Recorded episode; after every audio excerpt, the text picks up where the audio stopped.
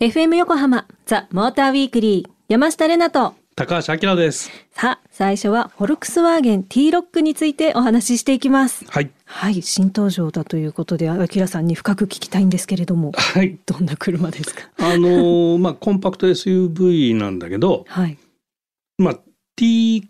クロスっていうのと、はい T ロックっていうのと、はいティグワンっていうのと、うんうん うんうんなんか T がいっぱいつくんだけど、そうですねん TT まあ、あのですね、コンパクトシリーズが、はいその3種類が揃いました、みたいなラインナップになったのね。はいで、あの、一番ちっちゃいのが T クロスって言って、まあ、B セグメントサイズで、うんまあ、乗用車でいうと、フォルクスワーゲンポロ、はいポロのおー SUV 版みたいな感じのイメージでいいかなと思うのね。うんまあ、ポロより若干大きいんだけどね。へーで、ティグワンっていうのが、まあ、C セグメントっていうう、今までこうカテゴライズされていて、はいまあ、あの、フォルクスワーゲンでいうと、ゴルフ。うんゴルフが、まあ、あの、C セグメントなんうでん、はいまあ、ティグワンだったんだけど、いティグワンの方がやっぱ大きいのね。うんゴルフよりも。うんうんうんで、ほぼほぼゴルフサイズっていうのが今回のこの T ロック。ほ うで本当ねこの3社い TT 兄弟、うん兄弟 TT 兄弟、いなんかね微妙にサイズが大きくなっていってて、 うんどういうこう違いを 個性をつけるかってなかなか難しくてはいつかみどころも結構難しいかなと思うんだ けどまあ T クロスは国内でもうすでに大ヒットしてんのね。ああの人気になってて、まあ、はい価格もね300万切った299万からなんで、おおあの結構人気になってて、うでんうんコンパクトでっていうところがあって、でティグワンはもともと昔からラインナップしてて、はいまあ、C セグメントサイズとしてはこううん老舗の、ままあ、SUV としてね定着してるモデルなのね、はいでその中間サイズが出てきたってことでほおよよって感じ でさうもうなんかちょっとなんわかりにくいへえそうなんだよでこれエンジンがね2リッターディーゼルターボのパワートレーンとしてはこれ1種類しか日本には入ってこなくて。うんまあ日本だとはいガソリンの小さい排気量がいいっていう人はあんまりユーザー的にはいないっていうのも確かなんだよあねー。そういうところなんですねでうん車がかなりこう長距離とか対応できるようにすごいしっかりしてる車なんでうんやっぱ2リッターのディーゼルっていうところがうんまあ日本には合ってんのかなっていう判断かもしれないんだよね。でうん340ニュートンメーターあるんでねうん結構なトルクフルうんうんうんなあのパワーを持ってるパワートレーンではいで7速の DSG と組み合わせてると。ほでう DSG っていうのがこの 間も、えーツインクラッチの話であー何ですかそれってはいはいうい話なんだけどはいまああのフォルクスワーゲンの、はいえーダブルクラッチのああっていう意味なんですね そうなんですもうすぐ聞こうと思ってた D- そう DSG っていうトランスミッション積んでますっていうね。はいなるほどですうん、これあのレナちゃん乗ったでしょ乗りましたで見たでしょ見車た見た見ました見ましたどう外観とか外イ観ンテリアとか。あそこはもう、うんあの私たちが乗ったのはそのブルーのボディカラーに、うんなんかあの白い白うんいそうです。これねフォルクスワーゲンの SUV でツートーンって今まで設定なかったのね。あおーで初めてのツートーン設定で、はい それだからよくできましたみたいなとこだよね。よくできま した。いや可愛かったし、うんなんか爽やかだったですし、うん、であの乗り込む時もそのボディカラーと同じ色がそのインテリアにいっぱい使われてたから、はいはいはいすごい、あの楽しかったですしあー乗った瞬間が。ドアトリムもね青くなあっててそうそうそうシートにも青いストライプが入っててね。入ってました本当なんか目に優しいみたいな。うんまあ、あのオシャンティーだしこれ女性もなんか好きそうな色合いだなとは思ったんですうけんど、うん、運転してみたらどうなの難しかったな運転が。運転難しかったあの、まあ、なんだろう、えっと、前回キックスに乗ってのうん今回だったから、うん、なんか余計かもしあうん感じてしまっ日産キックスね、た。あそうです、うん、あれがやたらお気に入りですからあね。そうなんです。はい、それだと思っていたので、うんうんそのえ最近覚えましたよその遊びがあるっていうの踏み込んで反応するまでに、うんうんそそこのなんか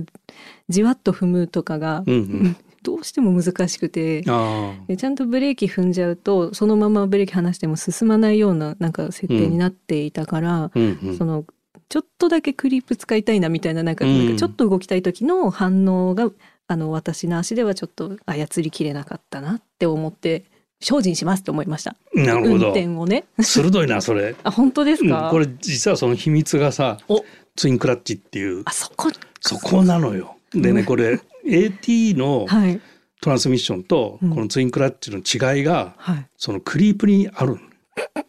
ジか。で AT はさはい。普通2ペダルってみんな AT だから、うんうんうんみんなクリップするでしょそう。でこのツインクラッチって最近最近でもないけど、まあ、出てきて、はい。これってクリップしないのよもともとが。。そういうことですか そうなのね。でこれ、まあ機械的な構造上の理由で、はいクラッチをこうつながってない状態っていうのができるんで、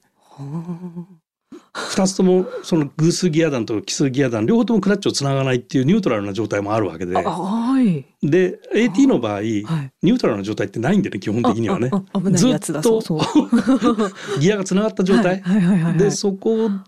だからクリープがあるんだけどはい。ニュートラルな状態があるんでクリープしないのね。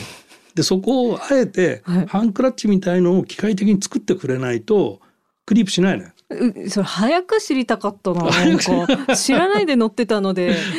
うん、なんじゃこれなんだって思いましうたん。あだからそこら辺が運転テクニックも必要っていうよりはどっちかというと制御の方がもうちょっときめ細かくやってもいいんじゃないのかなとは思うけどね。うーん。これあの DSG、まあ、DCT で、まあ、そういう本当の微低速で動かそうとしてうんうんうんうギんクシャクするのって、はい。まあ、確かにある車あるんだけどうんこれない車もあるんでね。あだからうんまあそういう意味では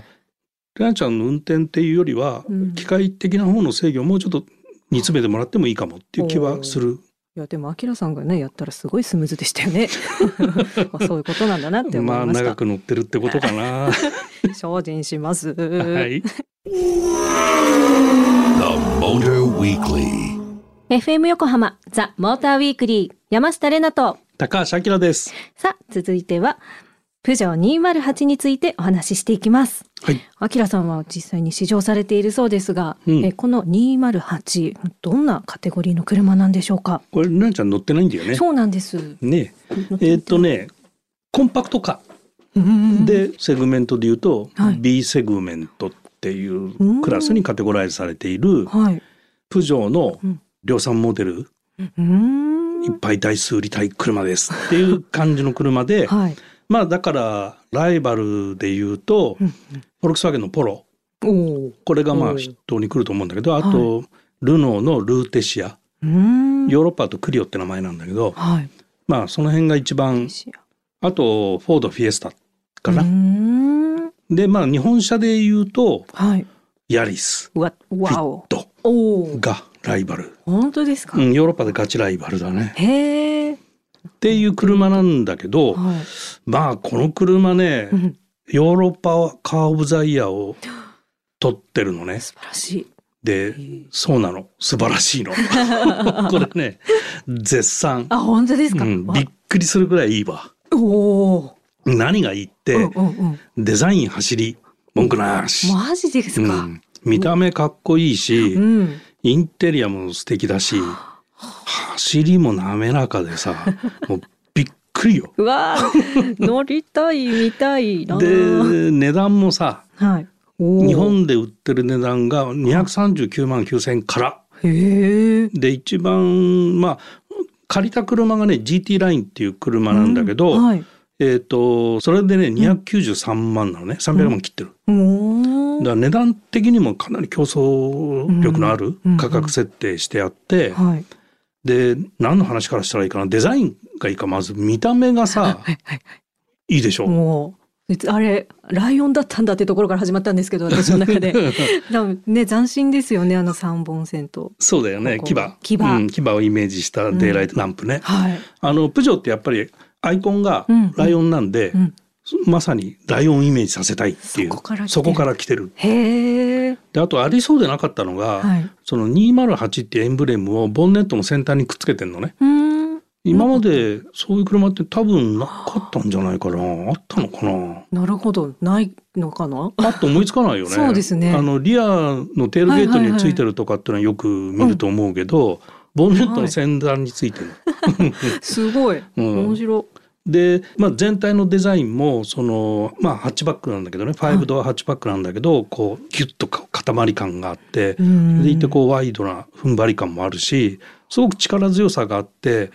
こうんうおしゃれだなっていうセンスもすごく感じるでしょ。うんでこれ男の人でも女の人でもどっちが乗ってても似合いそうじゃん。うん思いますね、思う、うんでパリの街中も似合うっていうの がさおしゃれイメージできるじゃん。うんできる本当にでこうドアを開けてうんインテリアを見ると全てがデザインされてるでしょ。ねえ何なんですか何なんでしょうってセンス はねだからインテリア特にコックピットがね、うんあの 3D のメーターになってたりとか、まあ、メーターの表示が浮き出たりするのね、すごい 3D コックピットっていうんだけど、はいでそのアイコックピットも進化してて、その 3D 表示になってたりとか、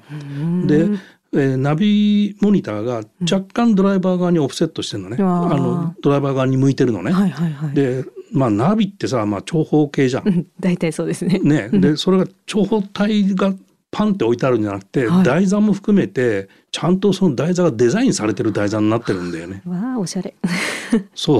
うも うねびっくりするよね。うわあで いいな吹き出し口の下にある、まあ、あのクライメートコントロールだとかハザードだとかいろんうんうなんスイッチ類があるんだけど、はいそれがトグルスイッチの形状をしていて、まあほう、トグルスイッチってわかるかうん、な、なんか今なんだろうと思いましたけどあのオンオフ、はい、こうレバー式でオンオフできるタイプのやつ。はいはいはいあの銀色のがピョンって出ててここカチッカチッってあ、そうやるそうやそつうねそう。あー伝わらないそうはい伝わら ないそれそれ。はいで、そのトグルタイプのやつが綺麗にデザインされてて、へーずらーっと並んでて、まあ鍵盤っぽく見えるんだけど。あいいですうね、ん、でこうセンターコンソールもピアノブラックが結構使われて て高級感あるしはいでハンドルはまあれもともとなんだけどすごいちっちゃいハンドルがついててうー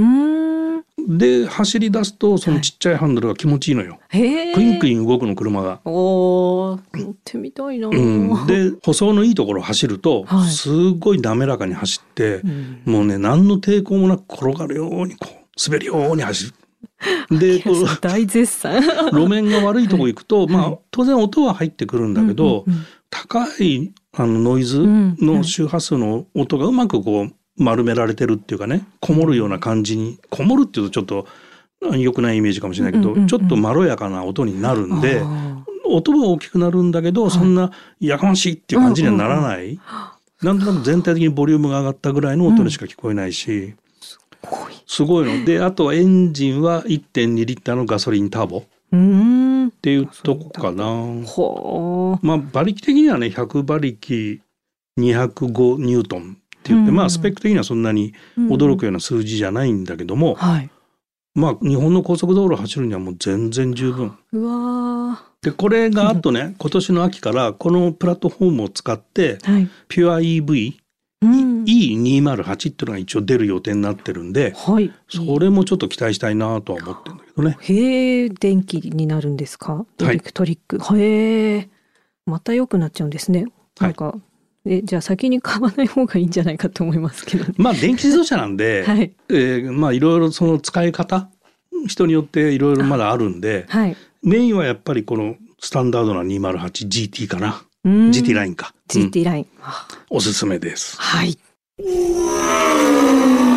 Motor Weekly. FM 横浜ザ・モーターウィークリー山下れなと高橋明ですさあここからは皆さんからいただいたメッセージを紹介していきます、はいえーラジオネームハンライス大森さんいつもありがとうございまありすがとうございます。高橋さん、山下さん、こんばんは。こんばんはえ私の息子は今、自動車教習所に通っています。うん悩んだ末、マニュアルのコースを選びました。うんただの移動手段だけでなく、車を操る楽しさを知ってもらいたい思いもあり、進めました。えー私自身、車が大好きで、仕事車の N 版は6速マニュアルです。しかし、車の未来、今の自動車業界の問題を考えると、操る楽しさということがなくなってしまいそうですよね。自動運転など、点々点。うん GTR やスープラ、NSX などのハイパフォーマンスカーもいいですが、昔のサニー、カローラ、シビックのような音や振動を感じながら操る楽しい車は作れないのでしょうか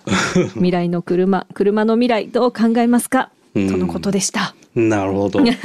まずあのマニュアルの免許をはい。取った方が絶対いいよね絶対いいですよ楽しいですよあと教習所でなんでしか聞かれないですけどね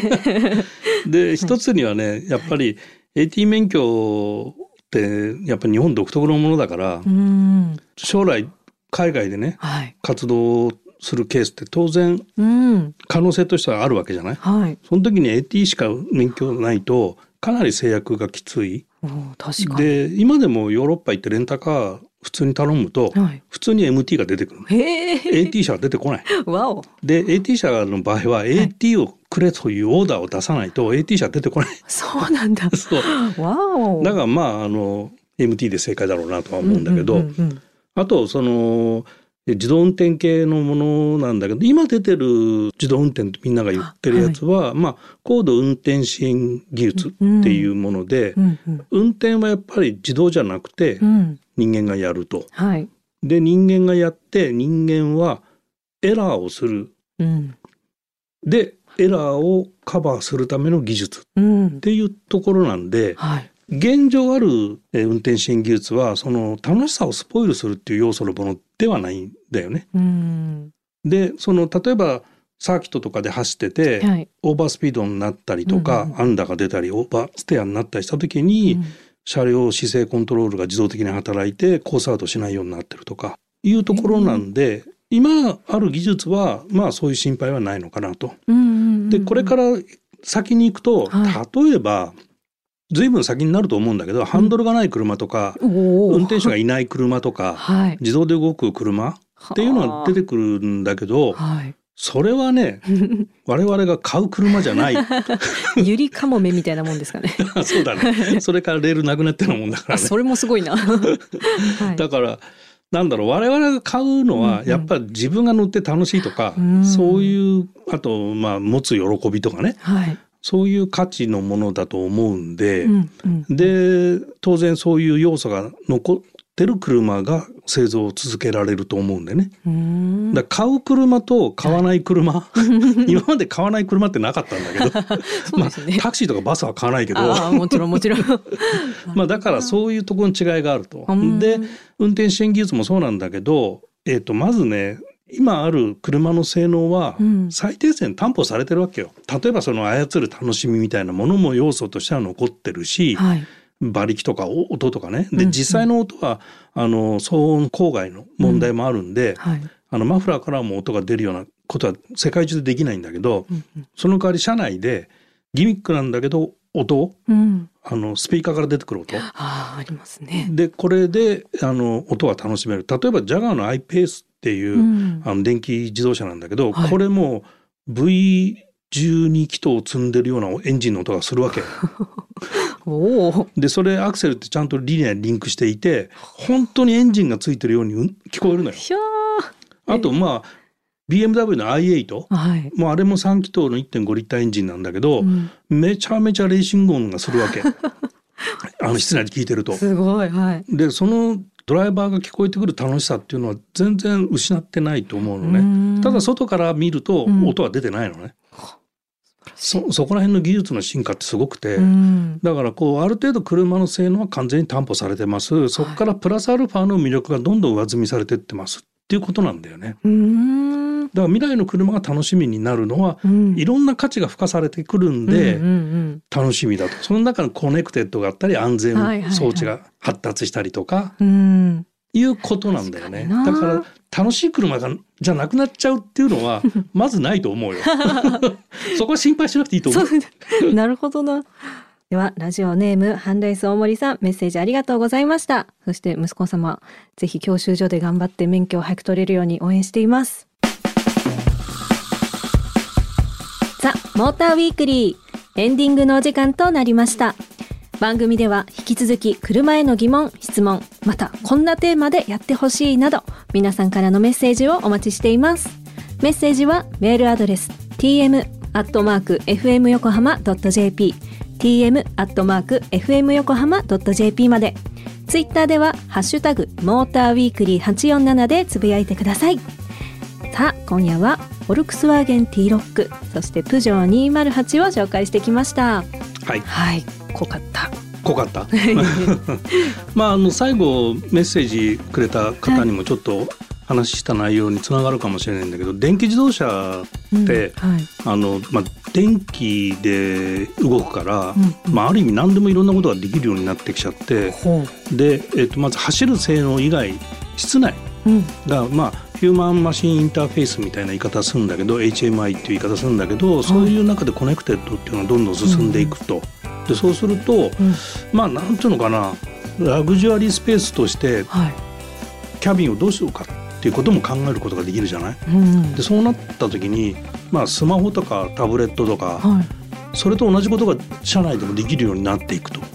えーらスマホにタイヤついてるものに乗っかってかなみたい なさ、そんなことになるんですか。そんなことになっていくと要は常時接続でインターネットが接続してうわ。それを動かす OS があればはい。社内で、まあ、スマホタブレットと同じことができるようになるじゃないうん。で音声認識とか、うんうんえージェスチャーとか、はい。そういったものも今研究されていて音声入力で何でも動くようになってきてるじゃない、うん。だからそういうキャビンになっていく可能性がすごく高いのね。はい。でフォルクスワーゲンなんか実際にうフん。ォルクスワーゲン OS を作りますと言ってるのね。うんでアップルなんかは iOS はい。で AndroidOS でしょ。はいはい。でフォルクスワーゲン OS っていうのを作るよっていうのを言ってるんで、はい。まあそういうふうになっていくと。うわ。でそれはだからすごく面白いと思うし、うんでまあ走りの性能は電気じゃなきゃできないっていうことが今度できてくるんで